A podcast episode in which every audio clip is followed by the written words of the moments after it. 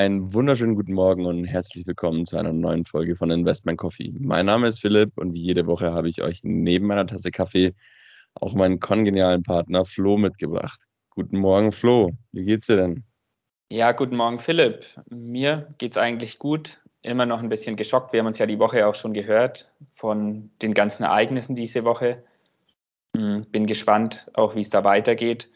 Aber sonst natürlich bei mir jetzt erstmal Ferien eine Woche ähm, das Glück des Lehrers. Mhm. Aber ich hoffe natürlich, dir geht es auch gut. Und wir sehen uns morgen ja dann auch mal wieder live. Freue ich mich auch schon. Und dann können wir sowas ja auch da bequatschen.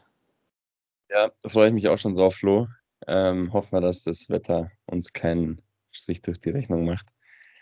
Ich muss sagen, mir geht es tatsächlich auch nach wie vor ein bisschen ja, eine Achterbahn der Gefühle, Achterbahnfahrt der Gefühle immer noch sehr betroffen von dem Ganzen, was da gerade passiert. So ein bisschen scheinen, oder Putin lässt ja zumindest verlauten, dass die Zeichen auf, auf friedliche Gespräche stehen könnten. Aber die, ich glaube, auch die letzten zwei Wochen haben uns gezeigt, dass man dem gesagten Wort da nicht viel Glauben schenken kann. Aber gerade aus den Gründen, dass es da ja auch jetzt immer noch oder auch wahrscheinlich für längere Zeit sehr volatil in Europa und damit auch an den Finanzmärkten sein wird, und auf der vielen Dank auch an euch, liebe Hörerinnen und Hörer, für ähm, das liebe und gute Feedback, das wir für unsere Folge zur Situation in der Ukraine und Russland, am, die wir am Donnerstag gemacht haben, bekommen haben. Ähm, haben wir uns gedacht, wir kommen diese Woche, bringen, haben wir kein spezielles Unternehmen für euch dabei, sondern kommen mit einem Investmentgedanken beziehungsweise mit einer Investmentstrategie heute für euch, die auch natürlich in der aktuellen Lage ähm, sehr, sehr gut anwendbar ist und das ist die Dividendenstrategie. Ja, wir haben euch schon öfter gesagt, dass wir Verfechter der Dividendenstrategie sind oder zumindest unsere Portfolios vor nicht allzu langer Zeit auf eine ähm, Dividendenstrategie umgestellt haben. Natürlich noch vor anderen Hintergründen und anderen Gedanken, die man sie vielleicht jetzt hat. Aber tatsächlich ist die Dividendenstrategie auch mit dem ja, neu dazugekommenen Umstand der kriegerischen Situation in Osteuropa auf jeden Fall ein gutes Stilmittel, auf das man aktuell setzen kann. Aber Flo, vielleicht, ähm, ohne dass wir jetzt mal auf die aktuelle Situation eingehen, du bist ja auch ein Freund und Verfechter der Dividendenstrategie. Was waren denn für dich damals die Gründe, dass du gesagt hast, ähm, du gehst jetzt weg von eher Wachstumswerten und switcht dein Portfolio um auf ähm, solide Dividendenunternehmen? Ja, das ist eine gute Frage. So im Endeffekt richtig auf Wachstumswerten war ich ja noch nie so wirklich. Ich habe schon einiges in ETFs auch gemacht, aber bin dann schnell eigentlich zu dem Ergebnis gekommen, dass für mich auf alle Fälle die Dividendenstrategie das Richtige ist. Und genau, man muss sich, glaube ich, am Anfang einfach fragen, was ist denn das Ziel, warum man investiert? Hm, will ich zum Beispiel in 10 oder 15 Jahren einfach mein Geld vermehrt haben, um mir dann vielleicht etwas gönnen zu können, ein Haus oder ähnliches. Heißt, ich benötige das Geld, muss meine Produkte, Unternehmensanteile oder was auch immer am Finanzmarkt verkaufen, um dann eben an das Geld zu kommen und dieses dann andersweitig einsetzen zu können. Oder habe ich wirklich die Idee, ich will mir entweder meine Rente aufbessern oder ich will irgendwann schon vorher von den Erträgen meiner Anlagen leben. Und meines Erachtens nach ist es, wenn man dieses Ziel hat, und das habe ich für mich definiert, dass ich ähm, hoffentlich irgendwann noch vor, der, vor dem altersgemäßen Ruhestand von meinen Anlagen leben kann, dann ist es meines Erachtens nach schon sinnvoll, in Dividendenaktien zu investieren, wo ich im Endeffekt nichts verkaufen muss, aber im Endeffekt jährlich, monatlich, quartalsweise gezahlt, bezahlt wird im Endeffekt. Heißt, für mein Investment werde ich entlohnt durch die Dividende, die ich von den Unternehmen bekomme. Und meine Unternehmensanteile werden nicht geringer. Heißt, auch nach Ausschüttung der Dividende habe ich zum Beispiel von einer Aktie noch zehn Stück und nicht neun, weil ich eine verkaufen musste, wenn ich jetzt keine Dividendenstrategie fahre. Philipp, vielleicht haben wir jetzt schon einiges vorweggenommen. wir reden jetzt hier schon so ganz locker über Dividende, aber vielleicht kannst du mal ganz kurz erklären, was ist denn Dividende? Und dann können wir auch ein paar wichtige Punkte erörtern, auf was denn zu achten ist bei einer Dividendenstrategie. Kann ich sehr gerne machen. Das heißt, du hast quasi mit deiner Dividendenstrategie, hast du gesagt, du, du schaffst dir noch eine zusätzliche, eine zusätzliche Einkommensquelle, ähm, nämlich die Dividenden und um davon leben zu können. Vielleicht muss man ja auch sagen, naja, ähm, vielleicht geht es auch gar nicht darum, dass man am Ende des Tages sagt, man lebt komplett durch oder von den Dividendeneinnahmen, sondern man kann sich vielleicht auch einfach schon den Luxus gönnen, irgendwann mal seine äh, wöchentliche Arbeitsstundenzeit zu reduzieren und vielleicht nur noch drei Tage die Woche ähm, zu arbeiten. Geld plus das Einkommen aus dem klassischen Job plus Dividende reicht dann vielleicht auch locker aus für ein schönes und entspanntes Leben. Genau, aber ähm, wie du schon gesagt hast, ähm, das Wort Dividende mal erklärt oder den Begriff Dividende mal erklärt. Was ist denn eine Dividende? Ich denke, den meisten von euch ähm, ist klar, was eine Dividende ist, aber auch nochmal, weil wir wissen, wir haben auch Hörerinnen und Hörer, die ganz neu am Finanzmarkt sind und die wollen wir natürlich auch be bedienen. Eine Dividende ist letztlich eine Gewinnbeteiligung des Investors am Unternehmensgewinn. Das heißt, es wird, ähm, es wird definiert, wie viel ähm, oder wie groß ist der prozentuale Anteil, den ein Investor je Dividende am Unternehmensgewinn bekommt. Und das, ähm, die Dividende ist am Ende des Tages dann ein, ein Brutto-Euro-Betrag. Ähm, also wenn man von der Dividende spricht, dann spricht man tatsächlich von einem, von einem Geldbetrag. Und ähm, im Zusammenhang mit Dividenden kommen einem dann noch viele weitere ähm, Begrifflichkeiten, ähm, kommen einem dann auch über den Weg, wie beispielsweise eine Dividendenrendite, Dividendenkontinuität und so weiter und so fort, auf die wir jetzt auch Nachhinein ähm, nach und nach eingehen wollen. Ich glaube, wenn man, wenn man verstanden hat, was eine Dividende ist, also dass eine Dividende ein, quasi eine Ausschüttung an mich als Investor ähm, am Unternehmensgewinn ist, dann denke ich, Flo, macht es auch Sinn, dass man die Dividendenrendite mal erklärt. Ja, genau auf alle Fälle. Ähm, Dividendenrendite ähm, erklärt man am besten an einem Beispiel. Wir stellen uns vor, wir kaufen Aktie XY und kaufen diese Aktie für 100 Euro je Anteil, heißt eine Aktie kostet 100 Euro und diese Aktie schüttet mir jährlich 2 Euro an Dividende aus, dann habe ich eine Dividendenrendite von 2%. Ähm, ist, denk von der Berechnung her dann klar, wie es berechnet wird. Ähm, wenn ich jetzt 5 Euro, wenn das Unternehmen 5 Euro ausschütten würde, hätte ich eine Dividendenrendite von 5 Prozent. Mhm. Das heißt quasi die 5 Euro, in dem Fall der Divid also 5 Euro Dividende, geteilt durch 100 Euro Aktienkurswert und das Ganze dann mal 100 Prozent. Und so kommst du auf deine 5 Prozent für die 5 Euro beziehungsweise 2 Prozent für die 2 Euro, richtig? Genau, richtig, Philipp. Und wichtig ist natürlich aber auch immer, wir schauen nicht nur auf die Dividendenrendite, sondern es muss natürlich auch Geld da sein, von der die Dividende gezahlt wird. Heißt, wir müssen auch auf das Ausschüttungsverhältnis schauen. Heißt, wie verhält sich die Dividende zum Gewinn?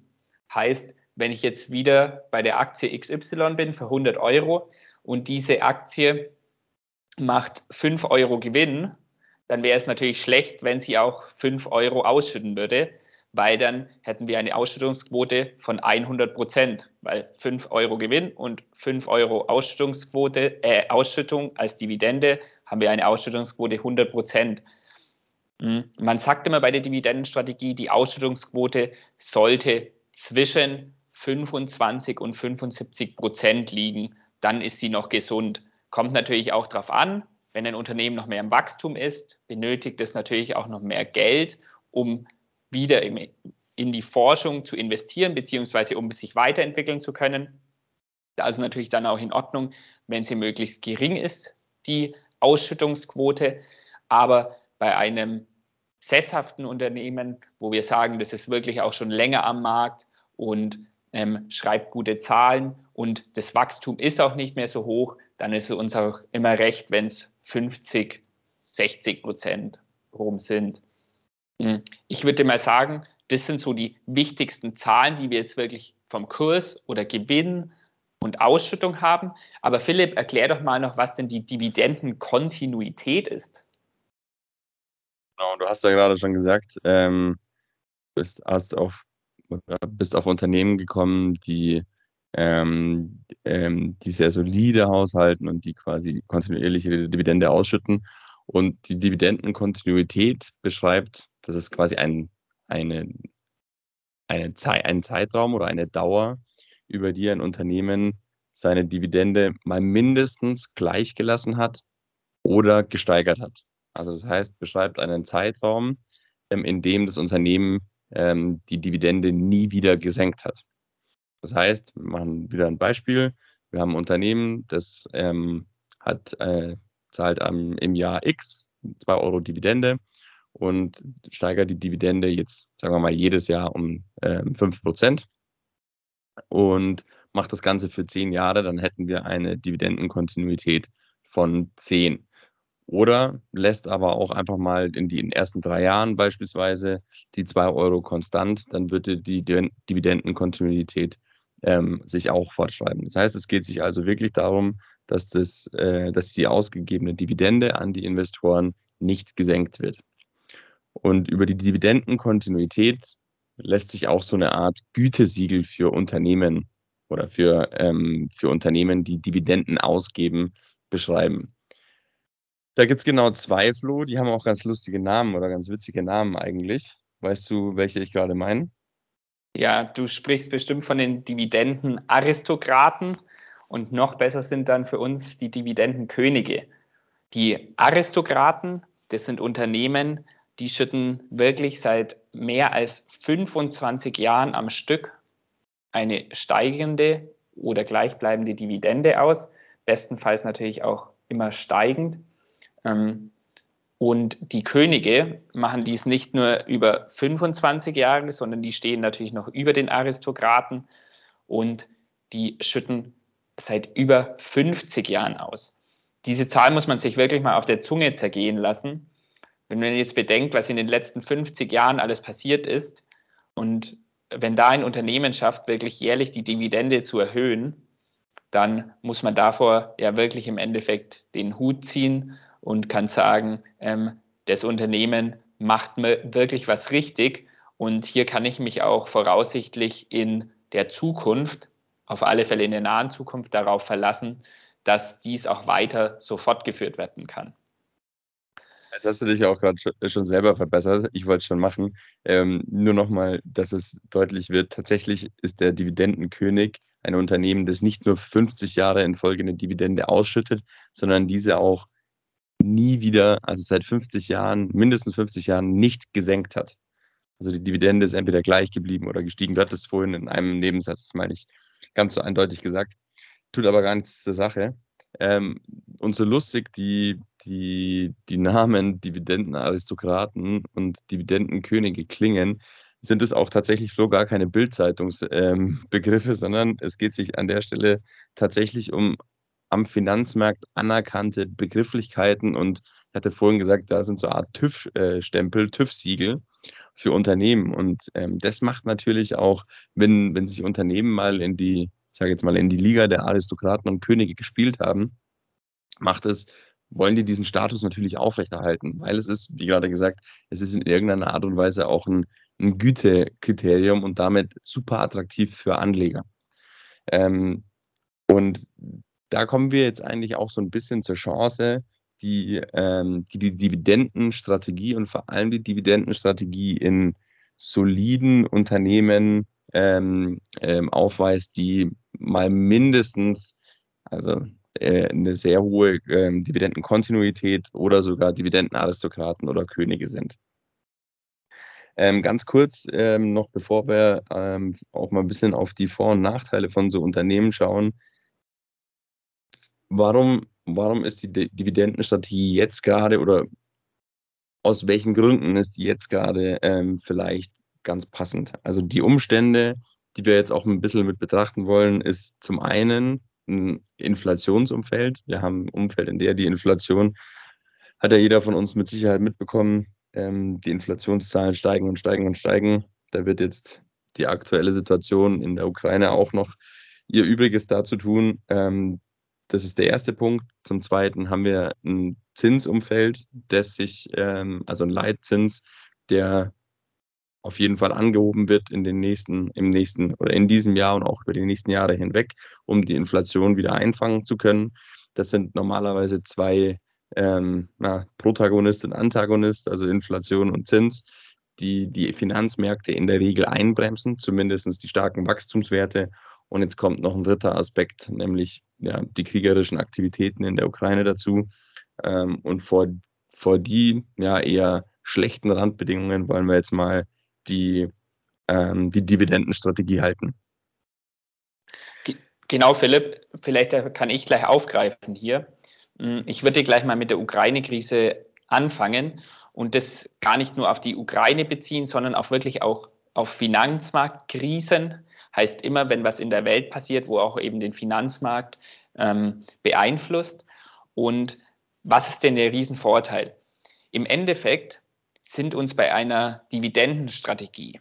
Die Kurse der Unternehmen, heißt, wo das Unternehmen gerade steht, steht es bei 100, steht es bei 150 Euro, ist im Endeffekt für uns zweitrangig, da wir ja darauf schauen, ähm, was schafft das Unternehmen an Gewinn zu erwirtschaften, ist dieser jährlich steigend, damit das Unternehmen uns jährlich auch eine steigende Dividende ausschütten kann, ohne mit der Ausschüttungsquote eben zu hoch zu gehen. Wir haben vorhin mal diese rote Linie von 75 Prozent deklariert.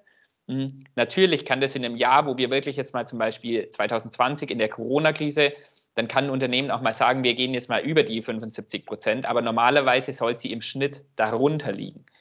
Und deswegen ist es uns im Endeffekt egal, wo der Kurs gerade steht, sondern viel wichtiger ist es eben, dass die Dividende bei uns ankommt.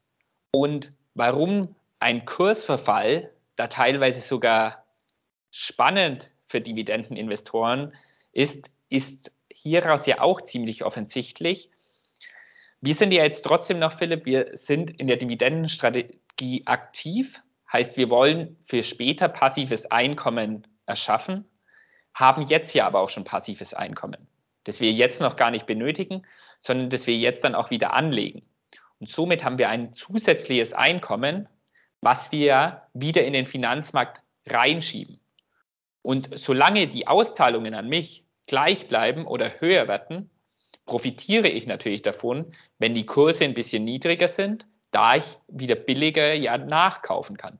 Heißt, ich kann dann in bestimmte Aktien, auch vielleicht, wo ich schon habe, eben nachkaufen. Oder ich suche mir eine neue Aktie, die gerade vielleicht unterbewertet ist, wo ich sage, die ist zum jetzigen Zeitpunkt einfach wirklich kaufenswert.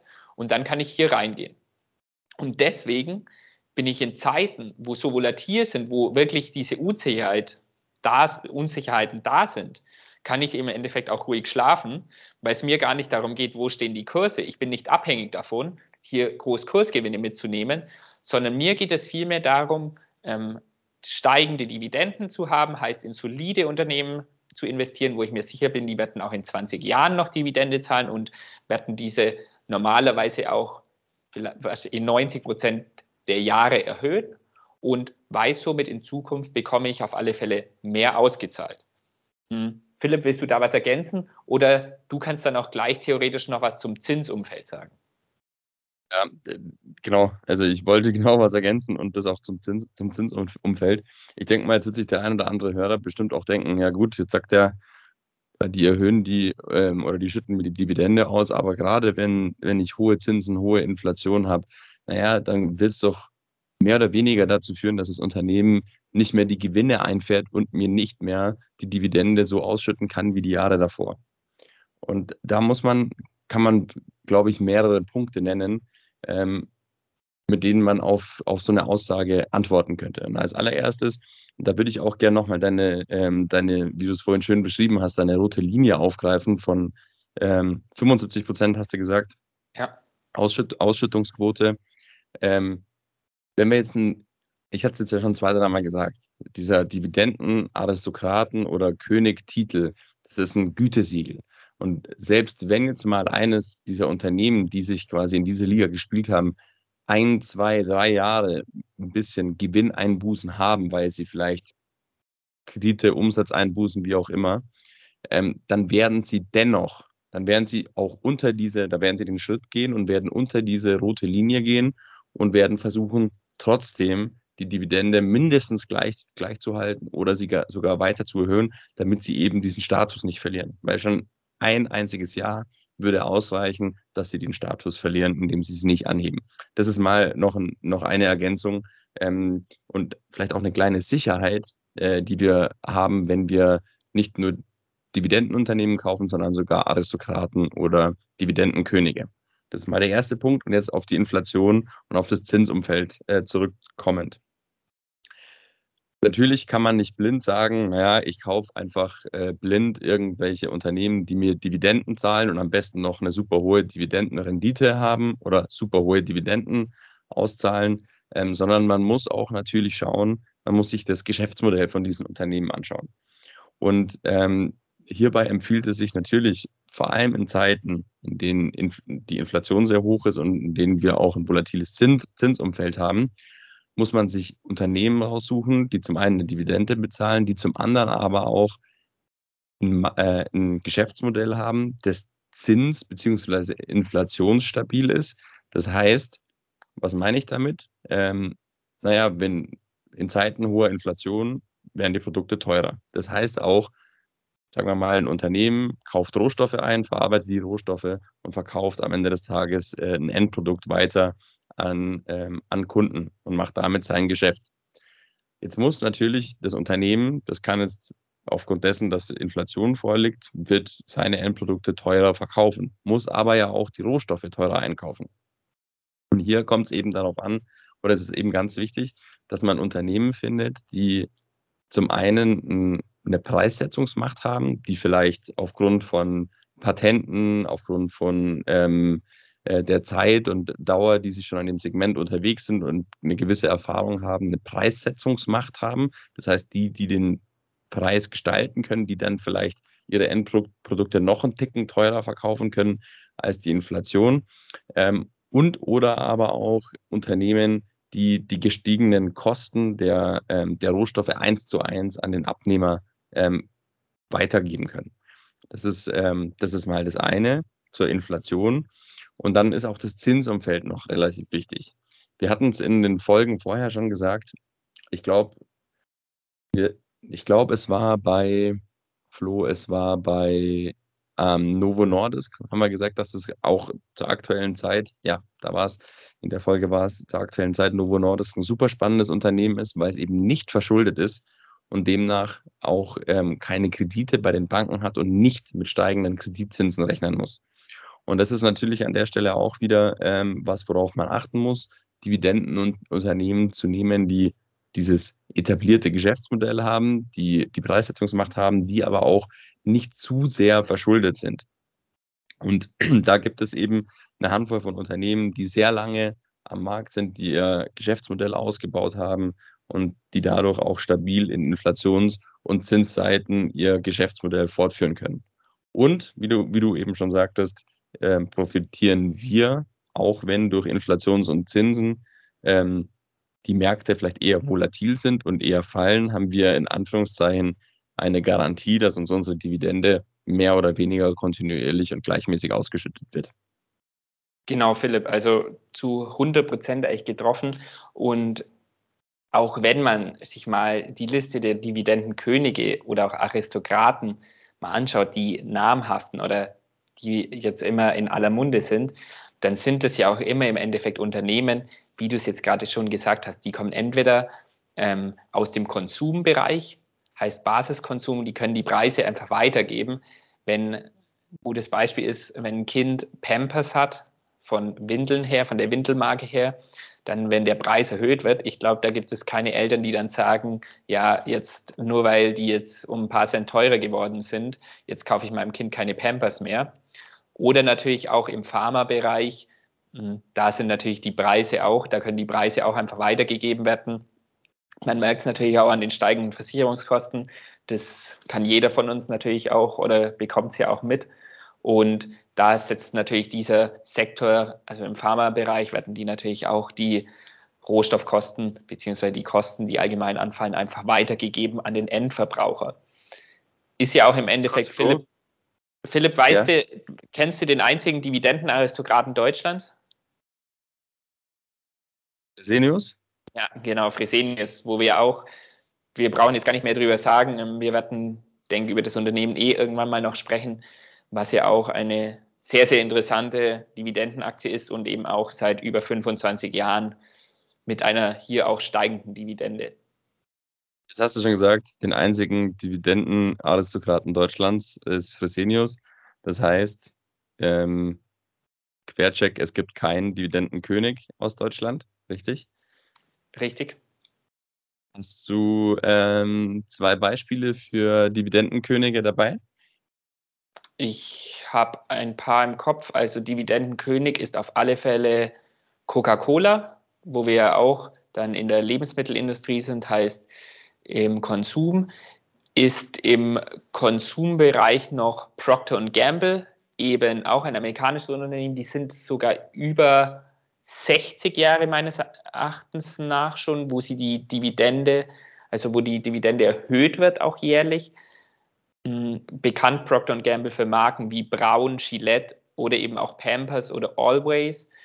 Und dann noch ein Unternehmen Johnson Johnson, hm, US-amerikanisches Pharmaunternehmen. Wir hatten es neulich, habe ich schon angesprochen, das Unternehmen, als wir über Royalty Pharma gesprochen haben, weil Johnson Johnson mit Microsoft zusammen haben die ein AAA-Rating, besser als jeder Staat. Gut, wenn man sich jetzt die letzte Woche anschaut, muss man auch sagen, ist auch klar, warum manche Staaten. Genau, aber das sind so die bekanntesten Unternehmen, die schon so lange eben die Dividende dann wirklich steigern, wo man sagen kann, da kann man sich drauf verlassen. Da war mir gerade kurz der Ton weg, Flo. Da spielen wir dann einfach irgendwie bunte Musik ein in der, in der kurzen in der kurzen Pause, die du da eingebaut hast. Ich weiß nicht, ob äh, äh, vielleicht ist es am Ende des Tages auch aufgezeichnet und es kam nur bei mir nicht an. Hoffen wir mal für unsere Hörer. Ja, ich, Hörer. Ich, ich, hoffe, es, ich hoffe, es kam an. Ich habe über Johnson Johnson geschwärmt. Ja, gut, jetzt haben wir, jetzt haben wir bisher ähm, eigentlich super viele positive Dinge aufgezählt.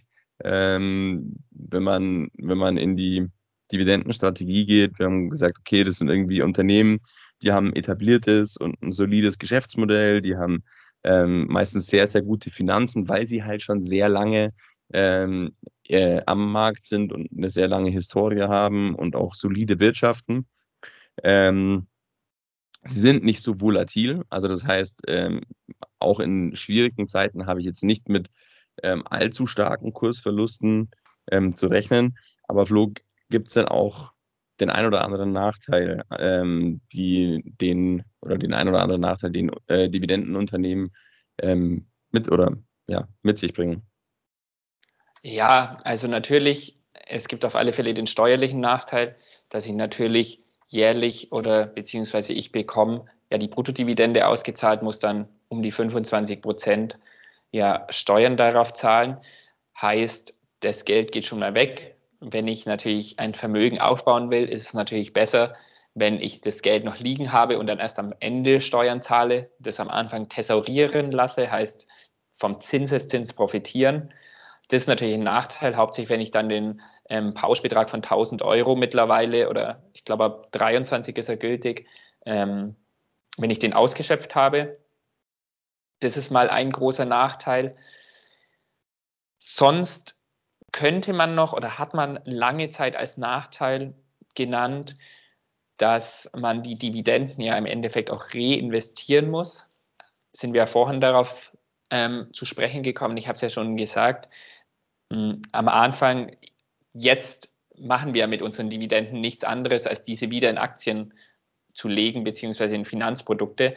Und früher war es natürlich auch teurer, wenn wir an unsere andere alten Broker zurückdenken, auch wo wir auch immer noch sind, Philipp, hm, da hat man natürlich auch hohe Ottergebühren gezahlt. Und somit sind da auch Kosten beim erneuten Kauf entstanden. Jetzt zu Zeiten von den Brokern wie Trade Republic oder ähnlichem, wo ich für einen Euro ähm, kaufen kann, also pro Order zahle ich nur ein Euro oder kostenlose Sparpläne habe, fällt dieser Punkt natürlich weg. Deswegen fallen mir auch gar nicht viel weitere Negativpunkte ein. Es werden schon oft Negativpunkte genannt, wobei ich denen oftmals widersprechen würde. Ich weiß nicht, ob du noch was hast, Philipp.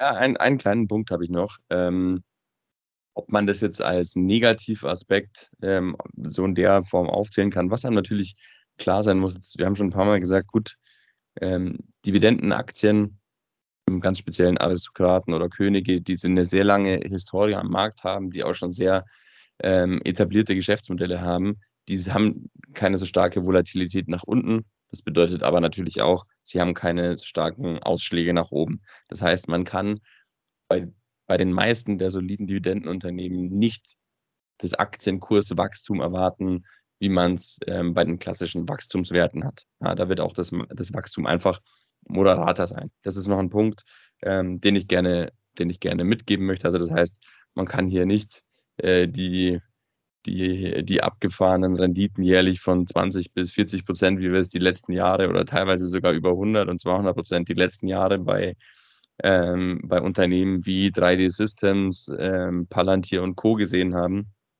sondern es sind, sind jährlich eher moderate ähm, Wachstums äh, oder hat man meistens eher ein moderates Wachstum von 10, 15, vielleicht auch mal 20 Prozent. Und auf einen Punkt würde ich gerne noch eingehen, Flo. Du hattest gesagt, äh, man muss die Dividende ja auch versteuern. Ähm, das ist ein interessanter Punkt. Ich glaube, ganz allgemein Aktien und Steuern, da können wir vielleicht auch mal eine Folge zu machen.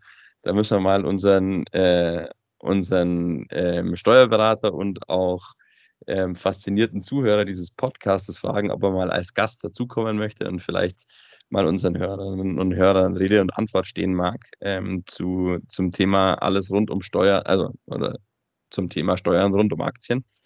Ähm, Wäre vielleicht mal eine ganz interessante und coole Geschichte. Ähm, wollte aber ganz speziell zu dem, was du gesagt hast, ähm, bezüglich, ja, ich muss die Dividende versteuern, noch eine Sache sagen, nur eine kleine Randnotiz, wenn man auf, ähm, auf die Dividendenstrategie mit aufspringen möchte, sollte man immer schauen, wo ist denn ähm, das Unternehmen, das ich mir jetzt gerade in mein Dividendenportfolio hole, ansässig. Ähm, ich spiele da so ein bisschen auf die Doppelbesteuerung ab. Ähm, da kann man als Beispiel ähm, Frankreich oder auch, ähm, oder auch Schweden nennen. Ähm, man sollte hier darauf achten, dass man, also die Versteuerung der Dividende fällt immer an der Quelle an. Also das ist dann die Quellensteuer, also in dem Land, in dem das Unternehmen auch ansässig ist. Und da muss man dann aufpassen, ähm, dass Deutschland, wenn ihr Investoren beispielsweise aus Deutschland seid, ansonsten eben aus dem äh, jeweiligen Land, in dem ihr gerade sitzt und investiert, Österreich, Schweiz, wie auch immer, äh, müsst ihr schauen, dass, äh, dass euer Land, in dem ihr steuerpflichtig seid, äh, mit dem Land, in dem das Unternehmen sitzt und steuerpflichtig wird, ein Doppelbesteuerungsabkommen hat. Das heißt, dass ihr die, die Gewinne, beziehungsweise nicht die Gewinne, sondern die Dividende, die ausgeschüttet wird, nicht doppelt besteuern müsst, sondern eben nur einmal in Deutschland, beziehungsweise die beiden Ländern sich die, die Steuer an der Dividende derart aufteilen, dass sie für euch den maximalen Steuerbetrag von 25 Prozent nicht überschreiten. Aber auch an der Stelle keine steuerliche Beratung, nur mein, nur mein plakatives Halbwissen genau, das ist mir ähm, noch als, ähm, als ja, negativer Aspekt beziehungsweise als Punkt, bei dem man vielleicht vorsichtig sein sollte, ähm, eingefallen. Genau. Aber jetzt mal Flo. Vielleicht ja? ganz kurz noch, bei Frankreich muss man echt ein bisschen aufpassen, da wird Quellensteuer von um die 30 Prozent eben abgezogen und somit zahlen wir mehr, als wir eigentlich in Deutschland zahlen müssten. Man kann dann versuchen, ähm, da was rückerstatten zu lassen, muss sich da aber wirklich an die, äh, den französischen Staat wenden. Und ähm, vielleicht sagt unser Steuerberater da auch was dazu, der hat das mal selbst probiert und hat da, glaube ich, immer noch keine Antwort, wenn ich es richtig in Erinnerung habe. Und ist natürlich ein bisschen schade, auch wenn man Frankreich betrachtet, weil Frankreich einige wirklich sehr spannende Unternehmen hat, die auch äh, für Dividendeninvestoren wirklich sehr, sehr spannend sind. Werden wir vielleicht das eine oder andere auch noch vorstellen wobei man da eben wirklich immer diesen negativen Punkt Steuer hat. Aber Philipp, du wolltest noch was fragen oder noch eine Ansage machen? Ich wollte, ich wollte jetzt eigentlich so ein bisschen den Schwenk schaffen, ähm, warum das jetzt auch zur aktuellen Zeit und auch mit der kriegerischen Situation ähm, in der Ukraine, warum eine Dividendenstrategie an der Stelle ähm, ja vielleicht äh, uns dabei helfen kann, ein bisschen besser zu schlafen. Ähm, der Krieg oder die Situation ähm, verursacht jetzt ja, wie jeder von euch im Portfolio und an der Wall Street, an den Finanzmärkten gesehen hat, ähm, sehr emotionale Kursreaktionen. Ja, wir hatten teilweise, ähm, ich glaube, Montagabend war es, ist der, ist eigentlich, ja, sind mehr oder weniger alle Kurse um fünf bis zehn Prozent oder sogar mehr eingebrochen. Das heißt, wir sind auch hier wieder sehr volatil unterwegs. Ähm, und wir wissen natürlich auch, wie wir gestern oder am Donnerstag in unserer Folge schon gesagt hatten, ähm, wissen wir natürlich nicht so genau, was noch alles auf uns zukommt. Das heißt, wir müssen auch nach wie vor und weiter mit einer hohen Volatilität an den Märkten rechnen. Und hier ist es natürlich jetzt eine Chance, ähm, gerade auch bei Dividendenunternehmen vielleicht eine gute Einstiegschance ähm, zu bekommen und ähm, ja, eben von den Vorteilen profitieren zu können, die wir gerade eben schon aufgelistet hatten die Dividenden, die eine Dividendenstrategie mit sich bringt. Ich bekomme trotz einer Volatilität des Aktienkurses eine relativ solide und sichere Dividende. Also ich bekomme einen Cashflow und die Unternehmen sind meistens ähm, mit ihrem Geschäftsmodell und ihrer, mit ihrer Historie derart etabliert und lange am Markt, dass ich auch nicht diese ähm, unendlich starken emotionalen Ausschläge sowohl nach unten als auch nach oben über mich ergehen lassen muss, wie es vielleicht bei anderen Werten ist das wäre so die Idee oder der, ja, der Gedanke, warum das auch in der aktuellen Zeit oder gerade vor dem Hintergrund des Krieges ähm, ein Gedanken wert sein kann. Genau, Philipp. Ich glaube, ähm, das war ein Schlusswort im Endeffekt. Ich glaube gar nicht nur in Zeiten des Krieges, sondern ich glaube allgemein ist es ganz angenehm, wenn man sich nicht zu viele Sorgen machen muss, man sieht, der Markt wird im Endeffekt allgemein immer volatiler, immer emotionaler, haben wir den Eindruck. Ähm, es kommen Quartalsergebnisse, wo wirklich nur minimal am Ziel vorbeischießen und die Aktien rauschen um 10, 20 Prozent ab bei Wachstumsaktien. Da muss man schon ja ähm, als Anleger gefasst sein im Endeffekt. Und wenn man das irgendwie umgehen will, dann wirklich hier einfach in grundsolide Unternehmen setzen oder auf diese Unternehmen setzen oder in diese investieren. Und ich glaube, ähm, dann kann man einfach ruhig schlafen und nimmt aber auch eine schöne Rendite mit. Und ich glaube nicht, dass es gesagt ist, dass ein Wachstumsinvestor mehr Rendite macht als ein smarter Dividendeninvestor, weil man da einfach auch sagen muss, wenn man zu den richtigen Zeitpunkten einsteigt, Philipp, wenn wir, glaube ich, ins Portfolio schauen bei uns, dann sind da auch Wachstumszahlen drin, wo auch die eine oder andere Wachstumsaktie nicht mitgenommen hat. Gut, dann Flo, vielen Dank dir. Ähm, war, hat mir super viel Spaß gemacht. Glaube ich, eine super interessante Folge auch für unsere Hörerinnen und Hörer. Und bevor wir jetzt brav Tschüss sagen, noch der Hinweis, Leute, wie immer, keine Anlageberatung, handelt sich nur um unsere eigenen Ideen, unser eigenes Gedankengut. Und wenn euch das gefällt, liked unseren Podcast, hört jede Woche rein. Wir versprechen euch, wenn es auch unter der Woche jetzt wieder irgendwas zum Berichten gäbe, was wir nicht hoffen wollen, außer positive Meldungen, dann melden wir uns selbstverständlich bei euch. Ansonsten hören wir uns in einer Woche wieder ähm, mit einem, ja, Flo, ich glaube, dann kommt mal wieder ein Unternehmen. Vielleicht, vielleicht schnappen wir uns ja gleich einen Dividendenaristokraten oder vielleicht sogar einen König. Wer weiß es. Vielleicht weißt es du schon, weil du bist nächste Woche dran. Ähm, dann sage ich herzlichen Dank dir. Ähm, schönen Samstag. Mach gut und wir hören uns, beziehungsweise sehen uns morgen. Genau, wir sehen uns morgen, liebe Hörer und Hörerinnen. Wir hören uns nächste Woche. Und Philipp, ich glaube, ich bringe echt mal ein, ich schaue, dass ich einen unterbewerteten Dividendenzahler mitbringe, wo vielleicht die Möglichkeit zu einem guten Einstieg gerade da ist. Genau. Dann bis morgen, Philipp, und wir hören uns sonst nächste Woche. Ein schönes Wochenende euch.